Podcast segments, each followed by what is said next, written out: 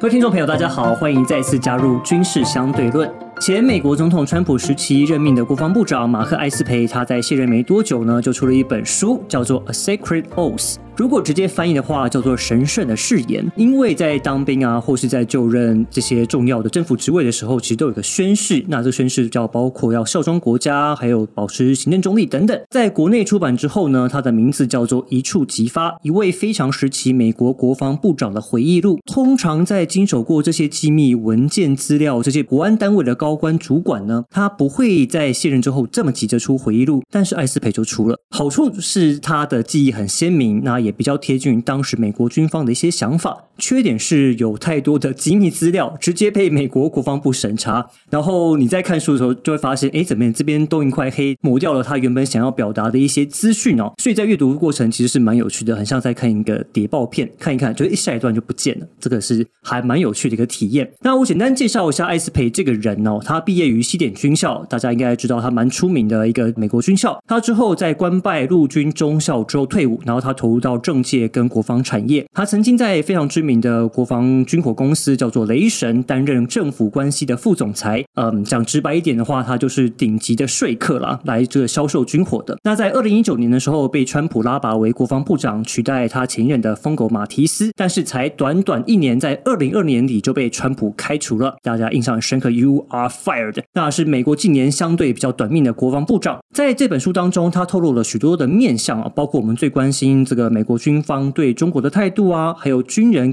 政治人物之间的一些身份拿捏跟一些角力。好，我们现在不再多说，我们来邀请今天的来宾，他是 TVBS 的资深编译云锦瑶。因为这本书呢，竟然是由电视圈的 TVBS 来出版的。Hello，锦瑶。Hello，各位听众，大家好，我是锦瑶。哎呦，你的声音真的是非常的专业，果然是受过专业训练的。是的。好，我们来聊一下你们。为什么电视业做的好好的，会想要走入到出版业这一块？因为你知道出版业现在经营上其实非常辛苦哎，你们为什么会想要跨入到出版业里面来？是，其实我们今年 TVBS 已经是三十年，所以其实我们一直都很想跟国际多做一些接轨。像其实我们从去年就已经有像英语新闻的一个在 YouTube 上的 channel，还有另外我们有一个国际的评论员于文琪也有一个 YouTube 的节目叫做 Meeting Room，其实就会跟非常多国外知名的一些，包括学者啦，就像前美国国防部长，像这次我们讲到的艾斯培啦，或者是前澳洲总理陆克文，其实这些人其实他们本身都有很多精彩的著作，像陆克文有很多分析台海情势相关的，那像艾斯培这次也是有像类似像这样子的回忆录，那所以其实我们很希望借由这个关系的跟他们的了解，除了他们在 meeting room 这些跟台海方面的有一些相关的分析之外呢，我们也希望可以把他一些著作上的见解也可以带来给台湾的观众，大家可以从著作上面可以有一些不同的分析，还有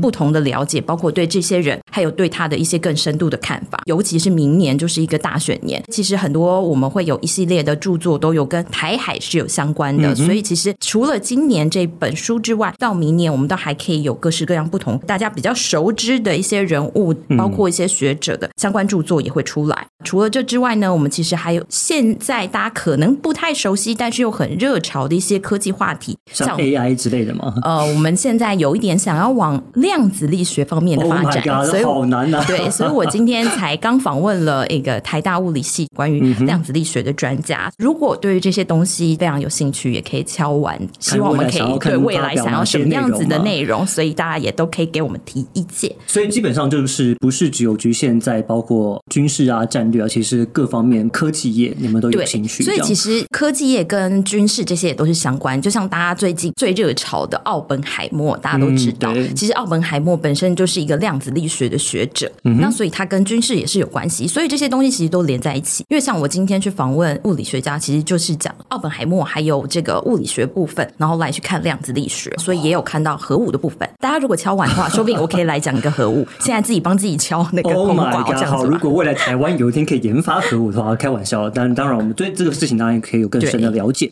其实，因为今天物理学家也有特别谈到这部分，台湾并不是没有能力去做相关的事情。他说，其实，在日据时代就已经曾经在台湾有尝试过做核分裂，而且是成功的，在那个年代。所以，其实这些东西呢，台湾其实都是有相关人才的，以及相关的历史。OK，这之后有机会我们再来聊。但是我们先聊回来，因为毕竟是你们刚踏入出版业，而且出了第一本书就选了艾斯培的书，为什么会选这一本来当开路先锋？大家也知道，因为必须要跟台海啊，还有这个大选相对来说比较结合，而且艾斯培的书其实说老实话，出的时间也稍微比较没有那么长，去年就已经出了，还热腾腾，对，还热腾腾的时候，所以我们不就是因为其实台湾很多像这种翻译的书，其实会花好多年的时间，然后你才拿到手上，所以我们希望可以跟世界更接轨，可以更快速的了解这些东西。因为我刚刚提到，其实在这本书在看的过程当中，里面有很多框起来黑色的区块，所以你们当时在处理的过程中，有没有觉得，哎，会特别好奇，或者觉得这可能他透露某些讯息在？当然，其实真的就是我们也跟一般读者一样非常好奇。尤其我第一本拿到的不是实体书，就是那一种一教二教的那种，就是印出来的版本。那时候就已经有看到那种框起来的部分，我还以为是校对之后这些东西好像有错误，所以我们需要先把它框起来。然后后来才发现，哎，旁边有注释，就解释说这是一个国防部的审查，然后所以有些机密的东西，呢，他稍微把它涂掉。英文版就是保留了这个东西，那中文版也希望有这样子的感受，就是对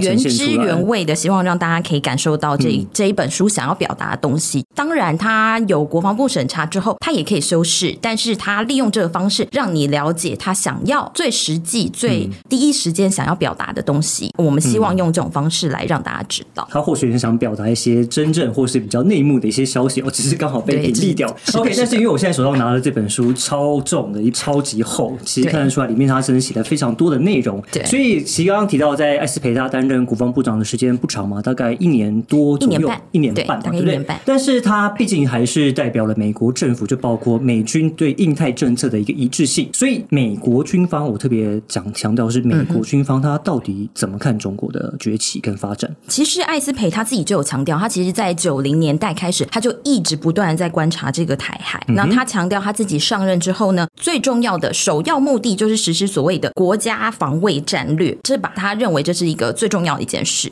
那其中有十大项目，其中一个项目就是美国国防部要全体关注中国，意思就是说呢，对，像艾斯培本身大家都知道他是比较是属于对中鹰派，但是他认为其实整个国防部不只是对中鹰派的部分是他个人的一个想法，但是他认为是所有人都要变成所谓的知中派，就是所谓所有人都应该要对中国的所有的策略，包括他的军事，还有甚至语言，都要有非常大的了解。所以他其实还成立了所谓的对中国防政策办公室，还有对中战略管理小组。那所以这两个机构呢，其实就是他想更多的再重新的了解，包括有关于中国的一些战略啦，或者是更新有关于比如说像台海啦，或者是南海方面，如果有任何突发的状况，他们要怎么样去应对？所以他们希望可以加强美军对于中国大陆还有解放军的了解，而他们把解放军认为是一个步步逼近的一个威胁，所以他们还把国防大学有半数的课程都要跟中国大陆有关，然后所以要把这些军官通通都把他们训练成为中国的一些专家，就是所谓的知中派，就是你要彼此了解，你才可以应对知己知彼嘛，对对对，你才可以随时随地做出应变。那但是在这个军事部分，我们除了有了解之外，当然很重要还有沟通的部分，像其实我们现在都知道，美国很积极的希望可以再重新恢复跟中国大陆的一个沟通管道，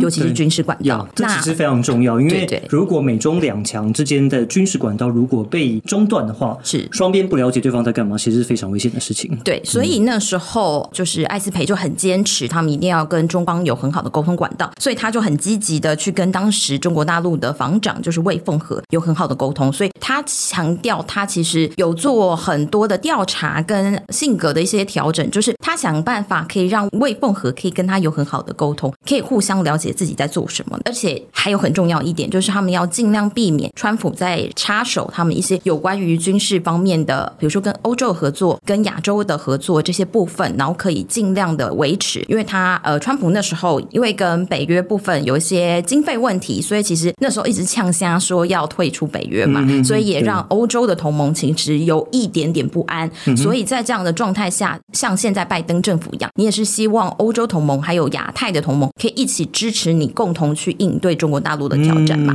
但那时候相对来讲是比较困难一点点，因为在美军要撤出南韩或美军要撤出日本这些话，他都曾经说过。所以其实那时候相对来讲，艾斯培他自己也是比较提心吊胆一点，他就是很怕川普做下决定了，那就可能会影响到之后所有应对中国大陆啦，甚至于全世界美军的一些布局。这是我讲的，其实美军他们领导阶层不一样，但是美军这边他对于自己的政策还是有一贯性跟一致性。对对对，他们其实还是有自己的想法。是像刚刚讲到这一本书叫做《Secret Oath》，就是是神圣的誓言。他在这本书强调了非常非常多次，他强调国防部长其实是为美国宪法而服务，他其实是保卫美国宪法以及美国人民，并不是为总统服务。所以基本上呢，就是美国总统川普有相关的一些利益冲突的部分，他也希望可以自己做出一些更利于美国人民的一些决定，才能符合他当初的这个神圣的誓言嘛。对。那刚提到这个有关美国军方对于中国的这一致性，其实在整个这本书里面，大概第十九章没有记错的话，都有讲到中国，中国，中国，他一直在讲到中国。但是我们在看到整个美国对于亚太，尤其对中国的部分上，台湾的角色在哪里？在台湾有在里面特别被提出来吗？或者是台湾只是这一个大战略当中的一个部分？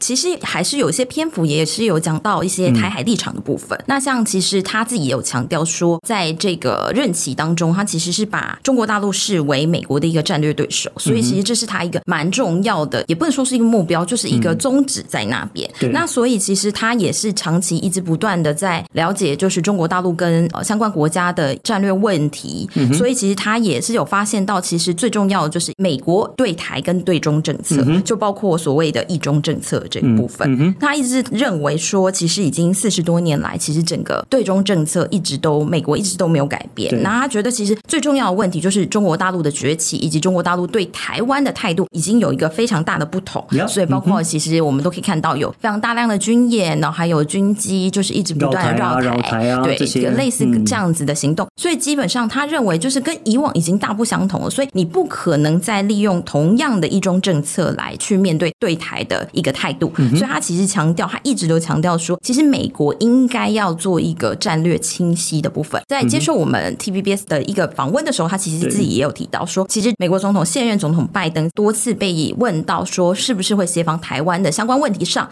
其实态度相对都还是清晰的，就是他的表态都会是是。但是因为呃，美国。还是有很多的战略性问题，这个国务院还是会跳出来开始打一些圆场，这样子说，我们还是维持一贯态度啊，巴拉巴拉巴拉巴拉，大家都很了解，就是听过我八百万遍，大概就是这样。所以他其实特别，他还有在书里面讲说，他希望是借由这个著作来让大家可以了解美国为什么要战略清晰这个方法来对待台海两岸这样的部分。嗯，所以其实他也是不断的就是借由媒体啊，像他之前接受日本媒体的访问的时候。他也有强调说，他认为台湾其实就是一个主权国家，所以必须要反映台湾的地位，而且是要用和平的方式来反映跟解决台湾的主权问题。其实我觉得蛮难得，因为我记得艾斯培他在他的书里面有提到，他见证到美国的政策的一些转变，就包括美国当时如何放弃台湾，去拉拢中国，去跟中国建交，然后再呃从原本的对立出来走向和平，但是又如何发现说，哎，其实中国是利用着西方的资源，它变成一个大国之后就不遵守国际的规则，所以现在应该要去调整美国对中国的一些政策。但我印象很深刻，就是说他上一次在跟你们的网络对谈的时候，他其实也提到了有关台湾的兵役制度，可能很多人不理解，就是在尤其在明年是一个大选年，那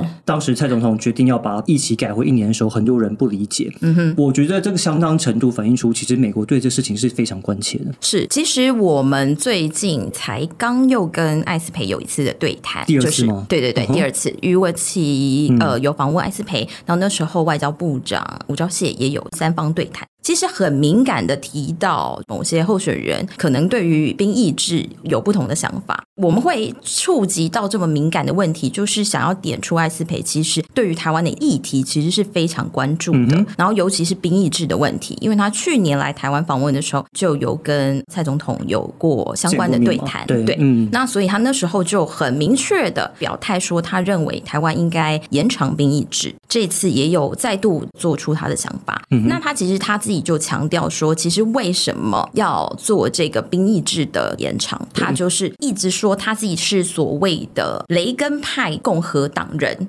那雷根派的共和党人，就是雷根有一句名言，就是 “peace through strength”，有实力才能有和平。OK，对，所以其实就是哎，这本书的书腰其实上面就会写这个东西。嗯，所以这就是他很重要的想法。其实这个应用在台海两地，在台湾的部分，其实也是这样。他认为你一定要有一定的实力，不论是在军武上还是在兵力上，你一定要有自己的实力，才能让。对岸可能会对你，或者是甚至于其他国家会对你有支持。他就是举出了两个例子，一个例子就是。血淋淋在眼前的乌克兰跟俄罗斯，尤其是郑伟哥有去一趟乌克兰，就一定知道，其实各国为什么会对乌克兰会有这么大的支持？到现在还有大量的装甲车啦，或者是武器各式各样的提供，为什么会这么支持？就是因为乌克兰的民众在第一时间其实都是站出来的。没错，我们其实，在那段时间，我相信很多的国际新闻的媒体人都不会想到乌克兰会撑这么久。对，我们一直都觉得。其实可能很快，就是你知道那种闪电战，一下就是某几个东部的一些省份或者是一些城市被占下来，那可能就这样子结束了。意志力很重要，对，意志力很重要。还有他们那时候就是乌克兰很多民众，其实我们其实做了很多新闻，就发现很多乌克兰民众，他们可能不见得是有受过任何军事训练的人，那时候都很努力的想要去，比如说我要去报名学习一些什么东西或是什么的，就是想尽办法你要为这些国家做些什么。对。所以，对于其他国家而言，是你站起来，我们才有可能帮助你。你不可能是你一直坐在那边等人家来帮助嘛？对。所以，这就是他认为说，为什么要延长兵役制很重要的一个原因。这其实也是我在华府所听到的相关的内容啊，因为他们一直觉得说，哎，美军要不要派兵？其实我要看你们这国家到底有没有为自己而战的意愿嘛。那你们有为自己而战的话，我们才会让我们的子弟兵去帮你们打仗。其实这是很重要的一个呃观点。为了让听众朋友有更好的聆听体验，近期我们找到同时兼具吸音跟隔音的材料，就是九零 S 科技家居的立体纤维吸隔音板哦。大家知道啊，传统的隔音工程相当的耗时而且费力，而九零 S 的立体纤维吸隔音板不仅造价便宜，也不用更动原本的格局，还能自己动手 DIY 呢。如果有任何疑问的话，九零 S 科技家居有提供线上客服咨询，所有相关问题只要动。动手指就可以解决哦。下单成功后，只要等待产品寄到，再等师傅到现场施工就完成了。像我们这次工作室整修呢，只花了一天时间，师傅就完成了，是不是超快？安装完成后，完全听不到录音室外面的声音，就像启动了静音模式。经过实验证实，可以有效降噪二十五分贝哦。而创作者需要的吸音功能也非常厉害，让录音过程中完全没有回音跟杂音的干扰。如果想知道更多优惠的话，一定要听到最后哦。好，在这本书里面呢，其实他还提到了一些秘辛哦，因为他当时被川普踢出门外，是因为他跟川普的想法完全南辕北辙。就是当时在国内动荡的时候，他其实不让川普来动用军队来处理国内的这个议题。所以你可以稍微讲一下他当时跟川普的一些折冲的部分吗？其实我们刚刚就是郑伟哥讲到，就是他其实动用军队这个部分，其实他自己也强调说，这是他有史以来生涯当中最辛苦的一个礼拜，就是二零二零年的六月一号的那个礼拜。那那个礼拜的时候，到底发生什么事情？那个时候就是那个弗洛伊德发生 Black Lives Matters，对，就是他被压，黑人命也是命，就是被压在地上，然后被 choke 了之后，就是有窒息的问题。然后，所以其实那时候整整个美国就是有一个种族啦，关于歧视啦，其实整个美国相关的问题，就是在那一点，在那一瞬间都爆发出来。所以美国其实各地、各州、各个城市，你想象得到的地方，其实都有很多的一些抗议行动。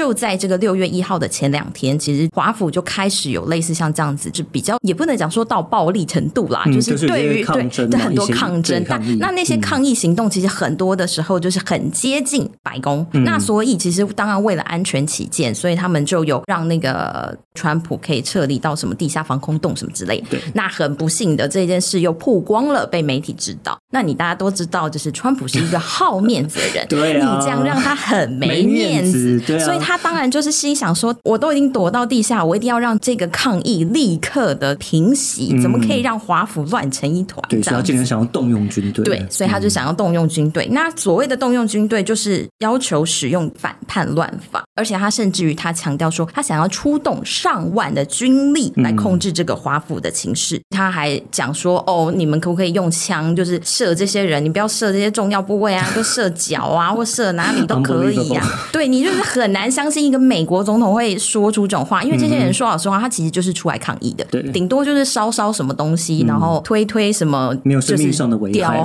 雕，像之类国家，对，其实就是这样。所以就是对于艾斯培这样长期在跟军方、跟政治人物，还有他当时还有现在参谋总长密利两个人，其实对于这件事非常非常难以接受。嗯哼，他们两个就说我们只差一点点，就那么一点点就要辞职了。但他们知道，就是形势这么混乱，尤其川普又这么执意要动用军力，那你如果不能持续的在你这个位置上维持这个安全，嗯保卫民众，那其实你就是失去了你当初的这个誓言嘛，没错。因为你当初就发誓说我要保护宪法保护，保护人民，甚至于其实艾斯培有说他回去问他老婆说我辞职好不好？嗯。他老婆就说。作为你的老婆，我觉得你应该辞职；但是作为美国人民，我觉得你绝对不能辞职。嗯，嗯嗯，对，嗯所以其实作为一个人跟一个国防部长，其实他两边其实有很大的拉扯。对，那当然，他用什么方法去解决，这才是一个很重要的问题。他那时候就是因为大家都知道，川普是想要一些人力来去进驻华府嘛，所以他就想出了一个折中的方法。他就跟各州的州长要求调遣一些国民兵，嗯，然后而且他利用这些国民兵，并不是让这些国民兵直接走上街头去控制这些抗议群众，因为其实这相对来讲也可能会制造冲突。对，所以他其实是把这些人力去调派去保护一些重要的一些古迹啦，吗或者景点啦，哦或机构啦，或是什么纪念碑，因为你知道华府有很多这种东西。对。那所以这样子，他们就有空出警力或者是相关的一些宪兵啦，或是卫队，其实嗯就是可以上街头去控制当地的民众，哦而不是说调用各州的人民军这个国对对对？国民兵嗯来去控制这样。那当然就利用这种方式，就有点打消了川普的一个这个念头。他自己也讲的、啊、这个部分，我当初其实印象非常非常深刻，因为就是我觉得这整起事件让我印象最深刻的一个画面，就是六月一号的当天晚上，川普带一群内阁官员，然后手上拿着圣经，然后一路走到对面的教会这样子，然后说他要去视察。你照理来讲，你应该是要抚慰群众，但他的那个让我们觉得好像有大王出巡那种感觉。我带了一堆臣子什么之类，所以就是作秀的成分非常高。就是基本上，我觉得那会对于民众是一个反感，然后尤其就是你又已经对于这个种族事件的处理已经不开心了，然后你这有一点火上加油。现在就是国防部长还站在这群人当中，我那时候其实就真的还蛮惊讶。但他这里面其实就有讲到他的秘辛，他就说，就是其实他为了国民兵的问题，他已经去 FBI 的战略室还是总部之类的，就他其实是要去处理这些事情，但是他被临时通知说总统要开会，你要立刻回去，然后他就立刻回到白宫了。之后，结果发现就是总统就突然说我们走吧，就一群人就出去了。他就说他其实就想尽办法，你知道，就跟我们比如说我们平常要你知道开会或干嘛，我们想尽办法躲到最角落那样一样，就呃我要尽量被老板点对对，他就说，就是川普还向他招招手，叫他站到旁边来。他就说他那时候真的就是整个头很晕，这样子，就是想尽办法就靠边，很靠边。而且他就说，在整个走的过程中，他就是想尽办法看周边有没有国民兵或是相关人员。他很怕，万一如果有国民兵或什么，尤其当时有大量的媒体在现场，对那如果有类似像这样子，对，就很怕失控，就被指为说你是不是调用兵力来去控制这些抗议群众。所以看得出来，其实军人在所谓的行政中立上、效忠国家上还是非常非常重要的。对，好，我们今天来题外话一下，因为毕竟之前川普还接受了媒体访问，他还巴拉巴拉讲了一堆台湾的，不能说好话，只能说他说美国呃台湾抢了美国的工作等等等。那你自己长期观察美国的局势，等等，跟还有看了很多国际的新闻，你觉得川普接下来有可能赢得共和党的党内初选吗？其实我觉得赢得党内初选是蛮有可能的一件事啦，只是就是对台的政策的部分，其实大家我们可以换个立场，让我们先右手比 OK，然后把它往右，一直不断的往右挥，是不是就觉得自己很像川普？有没有就会觉得，尤其他这样子往右挥的时候，他最喜欢说的一句话就是 American First。Yeah, right. 对，就是这句话。所以这句话对我们来讲，大家要记住，就是其实任何对于川普的一些政策，它都在于 American First，First，还有 Trump First。所以其实基本上他对台，所以大家很多人会觉得这一次他说，哎，奇怪，对于台湾怎么会有这样子，好像不是特别友善的一个发言。其实，在艾斯培这本书里面，他一直都有强调说，其实川普从来不是对中强硬派，他其实是在疫情过后，因为整个疫情影响到美国，包括经济啦，各式各样的部分所以他才有强硬的作风。所以在这之前，其实他一直都希望可以跟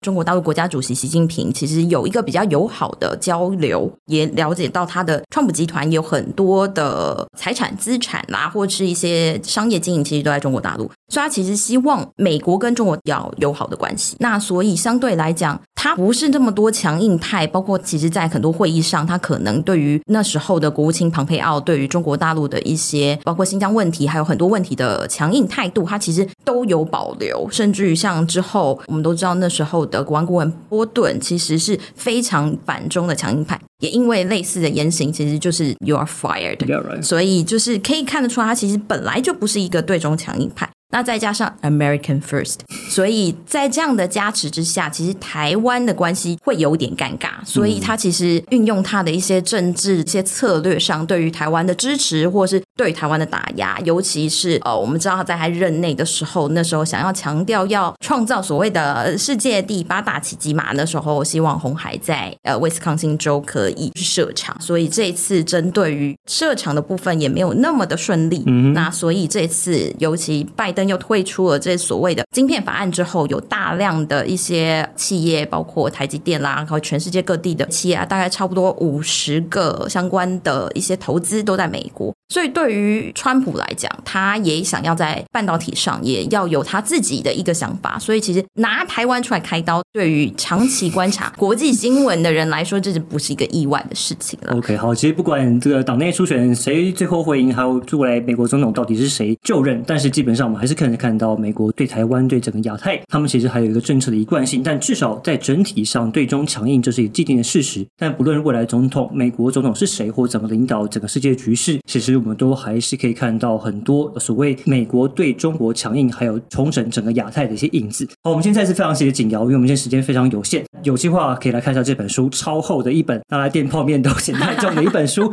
那希望大家呢有机会也能多来看看。今天再次谢谢景瑶。谢谢大家。